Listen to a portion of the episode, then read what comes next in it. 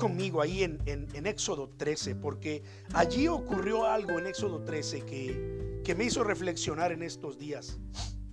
No, no quiero forzar la interpretación de los textos bíblicos. Para mí la palabra de Dios es, es algo que es completamente sagrado, digno de tomar con seriedad. Mi propósito al predicar siempre es presentar una palabra de Dios fresca, nueva para nosotros, que nos alimente y nos ayude a vivir mejor. Y sobre todo nos prepare para la vida eterna. Así que, hablando de, todo esto, ¿verdad? El pueblo de Israel había entonces salido de Egipto. Ocurrieron muchas cosas que eh, por el tiempo no, no me detengo a hablar de ellas. Los, los, egipcios, por ejemplo, enriquecieron al pueblo de Israel con oro, plata, con piedras preciosas y los enviaron, los sacaron de Egipto enriquecidos hermanos, ahí hay un gran mensaje, un gran mensaje que no nos da ahora tiempo de hablar de, esto. En el camino, en la salida, los primogénitos fueron consagrados al Señor. Así empieza el capítulo 13 los primogénitos de, todas las familias del pueblo de Dios y de todos aquellos extranjeros que querían ser parte de la familia de Dios también eh, fueron incluidos aquí y Dios les dijo, van a consagrarme a sus primogénitos, a sus primogénitos de todos sus hijos lo van a consagrar a Dios. A los primogénitos de sus ganados lo van a consagrar a Dios.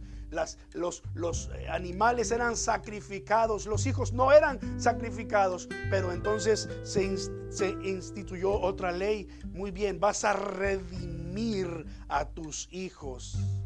No los vas a sacrificar porque Dios no estaba de acuerdo con el sacrificio humano, nunca lo estuvo. Pero sí les dijo, vas a a, redimir a tus, a tus primogénitos. En vez de, de, tu primogénito me vas a sacrificar un macho cabrío. Me vas a, a, sacrificar un animal y de esa manera vas a redimir, vas a comprar a tu hijo ocurrió en la salida. Aquí también hay un, hay un gran mensaje de, entrega, de rendición a Dios. Quizás hablo un poco de esto cuando venga el año nuevo, eh, no lo sé. Este, pero luego entonces en el versículo 17 al 22, en el resto del capítulo 13 de Éxodo, ocurre algo que vale la pena que nos detengamos allí a considerar los siguientes minutos. Déjame leerte aquí algunos versículos. Mira el versículo 21 y 22. El pueblo de Israel salió de, de Egipto e iban hacia la tierra prometida. Al principio, recuerda, ellos iban al desierto a adorar a Dios, pero de allí el destino era la tierra prometida, ¿no? Entonces, Dice el versículo 21, y el Señor iba delante de ellos de día en una columna de nube para guiarlos por el camino, y de noche en una columna de fuego para alumbrarles, a fin de que anduviesen de día y de noche. El tiempo apremiaba y ellos tenían que salir y apresurarse. Pero versículo 22, me gusta esto, dice, nunca se apartó de delante del pueblo la columna de nube de día, ni de noche la columna de fuego. ¿Qué está diciendo aquí la palabra del Señor?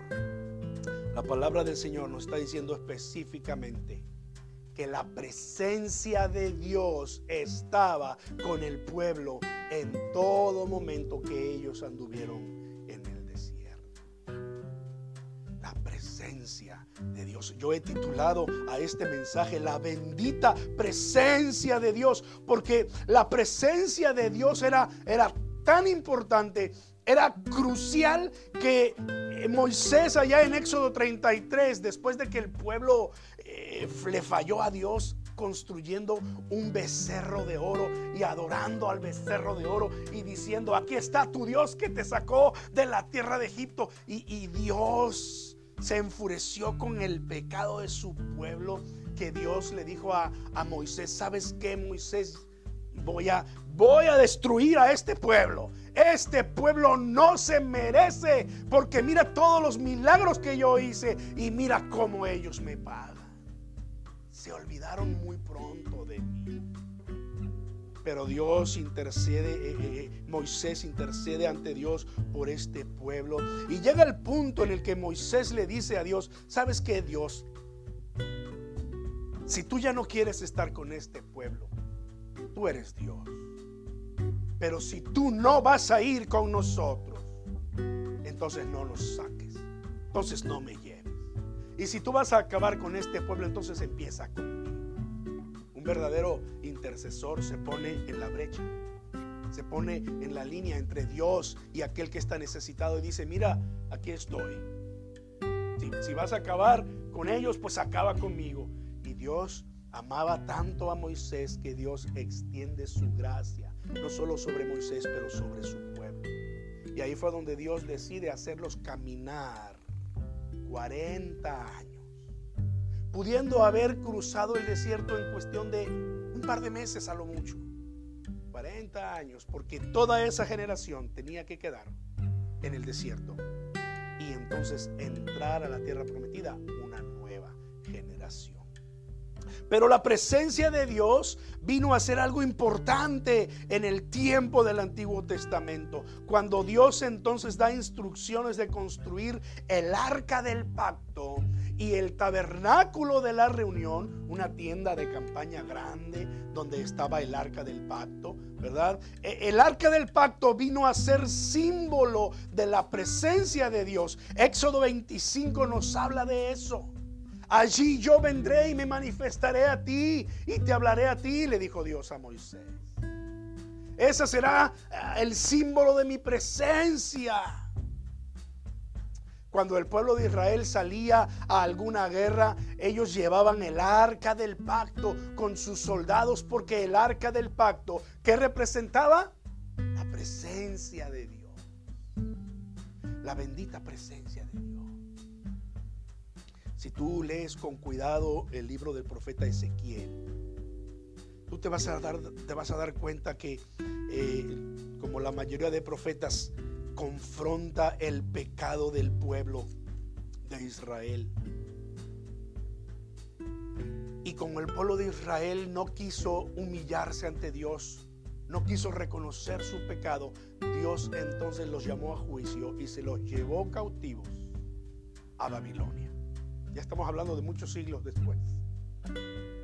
Pero en, en Ezequiel capítulo 10, tú puedes leer quizás el título de ese capítulo te va a dar una idea de lo que acontece allí en el capítulo 10, donde, donde eh, eh, Dios decide, Dios decide levantar su presencia del templo.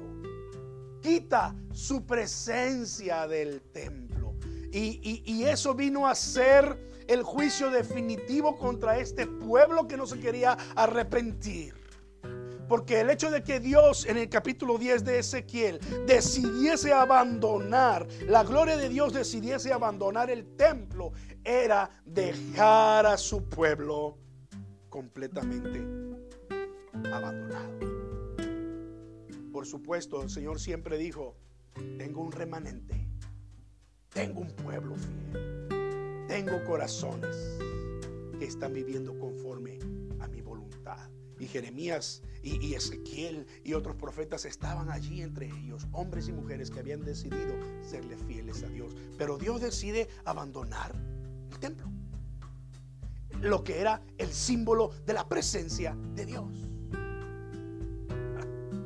La presencia de Dios era algo tan importante que cuando el profeta Isaías en 7:14 nos habla acerca de esta profecía de Jesucristo, del Mesías, del Hijo de Dios, estaría hablando de la presencia de Dios como empezó a ser manifestada en aquella nube de día y en aquella columna de fuego de noche, columna de, columna de fuego de noche, en la que el pueblo podía ah, seguir avanzando y cuando el pueblo veía esa nube y esa columna de fuego, ellos sabían, Dios está con nosotros. Dios está aquí entre nosotros. El profeta Isaías en el capítulo 7 escribió estas palabras de manera profética. Mire el versículo 14. Isaías 7:14. Por tanto, el Señor mismo les dará señal. He aquí que la Virgen concebirá y dará a luz un hijo y llamará su nombre Emanuel. Ahora la, profecía de Isaías se completa con la siguiente que está en el capítulo 9. No vamos a ir hasta allá, ¿verdad? Pero se completa con la que está en Miqueas capítulo 5, con la que está en Zacarías y finalmente es Mateo el que revela el significado de esta profecía de, de Isaías 7 y llamarás su nombre Emanuel. E Isaías no dice más. Y llamarás su nombre Emanuel. Y yo le pregunto a usted, ¿cómo se llamó el Hijo de Dios? ¿Emanuel? No, se llamó Jesús, que significa salvación. Vea, vaya conmigo a Mateo capítulo 1. Eh, Mateo capítulo 1.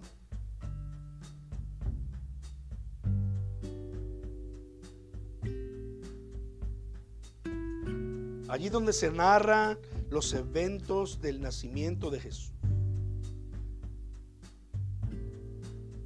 Dice capítulo 1, versículo 21 en adelante, y dará a luz un hijo, y llamará su nombre Jesús. ¿Por qué?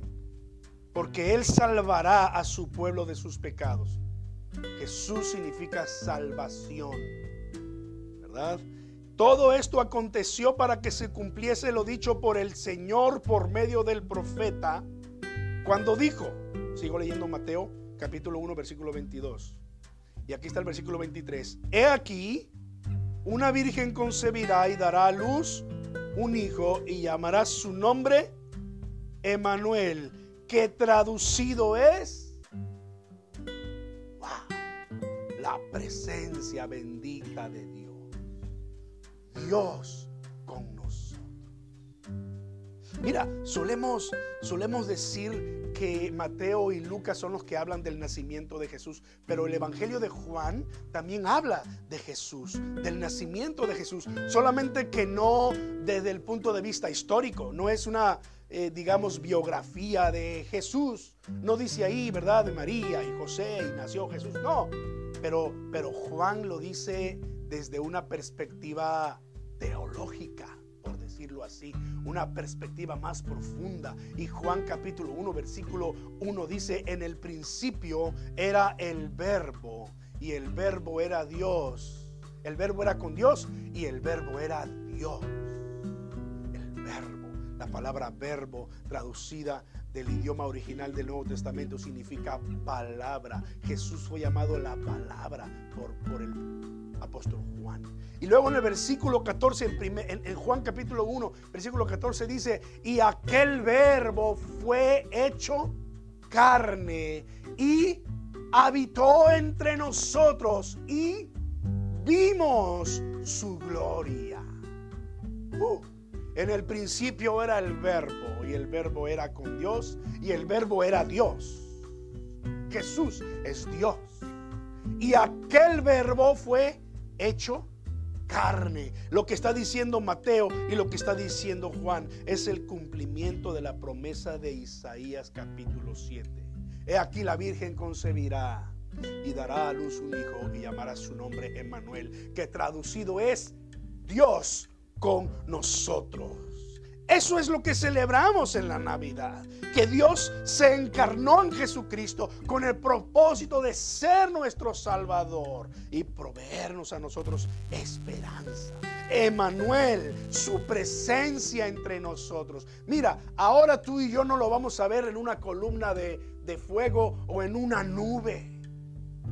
Ahora tú y yo no, no, necesitamos venir a la casa de Dios para entonces decir voy a ir a la presencia de Dios. ¿Por qué? Porque ahora Dios ha decidido morar en los corazones de todos aquellos que creen en Él. Dios con nosotros. La promesa de la presencia permanente de Dios con nosotros. Dios va con nosotros mientras avanzamos en esta vida, mientras le esperamos venir por segunda vez por su iglesia para estar para siempre con el Señor. Amén. Su presencia permanente y eterna para con nosotros. Pero hay un par de cosas que acontecieron acá en, Éxodo capítulo 13 y quiero pasar los siguientes cinco minutos si me permites pasarme un poquito del tiempo eh, porque quisiera que, las, las tuviéramos en nuestro corazón y las atesoráramos. Mira capítulo 13, versículo 17. Y luego que Faraón dejó ir al pueblo, dice la escritura, Dios no los llevó por el camino de la tierra de los filisteos, que estaba cerca. Ahora, ¿quiénes eran los filisteos? Era un, era un pueblo pagano, poderoso, con ejércitos, que dominaba gran parte de esa región del desierto saliendo de Egipto. Dice aquí la escritura, Dios no los llevó por el camino de la tierra de los filisteos que estaba cerca. Porque dijo Dios, ¿qué? Para que no se arrepienta el pueblo cuando vea la guerra y se vuelva a Egipto. Mas hizo Dios que el pueblo rodease por el camino del desierto del Mar Rojo. Y subieron los hijos de Israel de Egipto armados. Wow. ¿No es grandioso que Dios ha pensado en los detalles? No es algo grandioso, como dice primero los Corintios 10, 13, que Dios no nos permite ser probados más allá de lo que podemos resistir. No es grandioso que nosotros eh, nos demos cuenta que nuestro Dios, también en Hebreos 4, 15 y 16, nos dice que tenemos un, un sumo sacerdote que, que fue tentado en todo, de la misma manera que nosotros, aunque sin pecado, para que pueda entender nuestras debilidades y que nosotros podamos acercarnos con confianza a pedirle en medio de nuestras necesidades, porque Él fue tentado en todo. Jesucristo como persona en este mundo fue, fue tentado en todas las cosas de la misma manera que nosotros hemos sido tentados, pero sin Y cuando la escritura dice que Él es nuestro sumo sacerdote, se refiere a que Él es el que intercede por nosotros. Jesús intercede por nosotros, entiende nuestras debilidades, se, se encarnó en Jesucristo, Dios caminó con, con nosotros en esta tierra. Eh, eh, Juan es lo que dice en su primer capítulo, vimos su gloria. Luego Juan escribiría la primera carta diciendo lo, lo que tocaron nuestras manos, lo que vieron nuestros ojos, nosotros estuvimos con Jesús, vimos su gloria. Dios con nosotros para que nosotros pudiéramos ser salvos y para que nosotros pudiéramos eh, recibir la ayuda que necesitamos mientras vamos en este desierto rumbo a la tierra prometida, el cielo, su presencia. Dios pudo haber llevado al pueblo por un camino de un mes, dos meses a lo mucho, y haber atravesado por allí, Dios no tenía ningún problema en, hacer descender fuego del cielo y derrotar a los filisteos, pero no quería Dios hacerlo de esa manera. Y dijo, los voy a llevar por otro camino. No quiero que el pueblo se desanime por la guerra.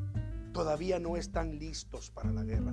Que por cierto, leemos en la historia del Éxodo y luego en Levítico y luego sobre todo en Números que el pueblo de Israel no se libró de pelear guerras tuvieron que pelear guerras, pero no fue contra los filisteos, que era un pueblo fuerte, fue contra otros pueblos, porque no estaban preparados aún. Cuando llegó ese día de enfrentar batallas, el pueblo estaba listo y aprendieron otras lecciones de la presencia de Dios con ellos. Lo mismo ocurre con nosotros este tiempo hay ocasiones en que Dios nos permite ser probados. Pero porque Dios sabe que tú y yo podemos enfrentar estas pruebas. Dios es fiel para no dejarnos ser probados más allá de lo que nosotros podemos resistir. Eso es lo que dice la palabra de Dios. Como lo hizo con su pueblo, lo hace con nosotros. Es decir, Dios no te dará cargas que tú no seas capaz de llevar. La siguiente vez que te encuentres con una situación que quizás tú consideras como imposible, que tú consideras como, no, no, esto es demasiado, no puedo. Recuerda, Dios es fiel. Y Él ha dicho que no te va a dar más de lo que tú puedes soportar. Amén. Así que así como el pueblo fue llevado por otro camino, Dios va a estar con nosotros, Dios va a estar contigo también y te va a ayudar a sobrellevar esas cargas. Y cuando estés preparado para lo que sigue, Dios te va a poner en ese lugar. Porque para que tú puedas celebrar una victoria, habrás tenido que pelear primero. Como lo decía un antiguo coro, ¿verdad? Sin, sin batalla no hay victoria. Y si yo hoy puedo celebrar una victoria, es porque ya pasé por una batalla en donde Dios estuvo conmigo. Es la presencia de Dios con nosotros. La presencia permanente de Dios con nosotros. Jesucristo, el Hijo de Dios, se despidió de sus discípulos en Mateo 28 al final del Evangelio diciéndoles vayan por todo el mundo, prediquen el Evangelio, hagan discípulos, bautícenlos, enséñenlos y termina el Evangelio diciendo y he aquí que yo estoy con ustedes hasta el fin del mundo. Yo estoy con ustedes. Amén. ¿Podemos descansar en esta verdad? ¿Podemos confiar en esta verdad? Yo sí. Y mira el versículo 19, regreso a Éxodo 13 y termino con esta, esta porción de la escritura.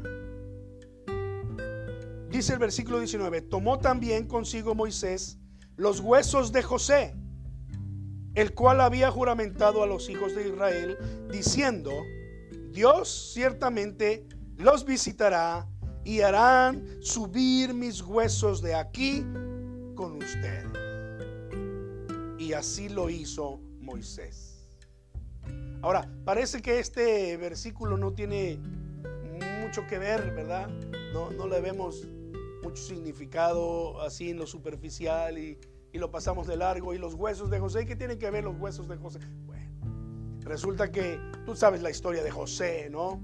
Estando en Egipto, él murió, el pueblo de Israel se quedó en Egipto, siguió creciendo, se levantó un faraón que no conocía a José y fue, el que maltrató a Israel y ahí es donde Dios entró para rescatarlos. Pero cuando José estaba por morir, le dijo a su familia, Dios los va a visitar en algún día Dios va a venir a rescatarlos y sacarlos de aquí y llevarlos a la tierra que nos prometió. Cuando eso ocurra, tomen mis huesos, no los dejen, no los dejen en Egipto. Tomen mis huesos, llévenlos con ustedes. ¿Sabes qué significa eso? Que Dios es un Dios de promesas y que Dios cumple sus promesas. Y que así como ocurrió, claro, en nuestros días, no hablamos de huesos ni nada de esto, pero sí hablamos de las promesas cumplidas de Dios en nosotros. Mira lo que dice segunda de Pedro capítulo 1, versículo 3 y 4. Todas las cosas que pertenecen a la vida y a la piedad nos han sido dadas por su divino poder mediante el conocimiento de aquel que nos llamó por su gloria y excelencia. Versículo 4. Por medio de ellas nos ha dado preciosas y grandísimas promesas para que por ellas ustedes lleguen a ser partícipes de la naturaleza divina. Preciosas y grandísimas promesas para nosotros. Este es nuestro Dios. Segundo a los Corintios 1:20 dice, porque todas las promesas de Dios son en Él sí y en Él amén. Para la gloria de Dios. ¿Qué significa este versículo? Que las más de tres mil promesas que encontramos en las escrituras, todas ellas han sido dadas a nosotros. Fueron declaradas al pueblo de Israel, fueron declaradas a la iglesia del primer siglo, pero están en la palabra eterna de Dios para nosotros. Nosotros somos aquellos que en Cristo son un sí Señor, mira lo que dice tu palabra, tiene esta promesa. Y dice Dios, pues en Cristo es un sí. Señor, mira lo que dice tu palabra, tiene esta promesa para mí, pues en Cristo es un amén. O sea, un así sea, sí. Y yo enumeré aquí una serie de promesas que no se las voy a decir ahora. Yo sé que ustedes saben muchas de estas promesas, pero se las voy a mandar en un mensaje eh, eh, más adelante en el día. La voy a poner por ahí en el WhatsApp o por texto para que ustedes la reciban. Tengo la imagen ya hecha, ¿verdad? Y, se las voy a enviar. La voy a poner allí en el Facebook, en, eh, en todas las redes para que la gente también pueda verlas allí. Solo por citar algunas de ellas, pero todas estas promesas y las más de tres mil promesas que tenemos en la Biblia son para nosotros. Si nosotros las creemos si nosotros las tomamos, si nosotros las confesamos. Amén. Así como José le dijo al pueblo, Dios los va a visitar. Por favor, llévense mis restos. Cuando el pueblo de Israel salió de Egipto, entonces Moisés tomó los huesos de José, porque Dios cumple sus promesas. Amén. Cierra tus ojos conmigo. Ora conmigo delante del Señor. Y que tu, que tu oración sea, Señor, creo en ti. Confío en tus promesas, Padre. Oh Señor. Creo, Señor, que cada vez que tú me has dado una promesa en tu palabra, tú la cumples. Y qué preciosa promesa es esta que cuando estoy en medio eh, de pruebas, tu palabra dice que tú no me dejarás ser tentado, no me dejarás ser probado más allá de lo que yo pueda resistir. Gracias Dios por tu promesa preciosa. También tu palabra dice, Señor, que tú eres nuestro intercesor que conoces nuestras debilidades, que te compadeces de nuestras debilidades, porque fuiste tentado en todo de la misma manera que nosotros, pero sin pecado. Y tú eres poderoso. Oh Señor, por tanto dice tu palabra, acérquense confiadamente al trono de la gracia para alcanzar misericordia y hallar gracia para cuando necesitemos su ayuda, para el oportuno socorro. Oh bendito Dios, cuántas promesas podemos citar en las escrituras. Tu palabra dice también, Señor, tú guardarás en completa paz a aquel cuyo pensamiento en ti persevera porque en ti ha confiado. Gracias Señor, porque esta promesa es para nosotros y por medio de Cristo es sí y es amén. Gracias por tus eh, grandes y preciosas promesas, Señor. Ayúdanos a vivirlas. Danos la bendición de ver cumplidas tus promesas, Señor. Afirma nuestra fe, Señor, en medio de cualquier circunstancia, porque tus promesas son reales y son eternas para nosotros. En el bendito nombre de Jesús oramos y te damos gracias. Amén. Y amén.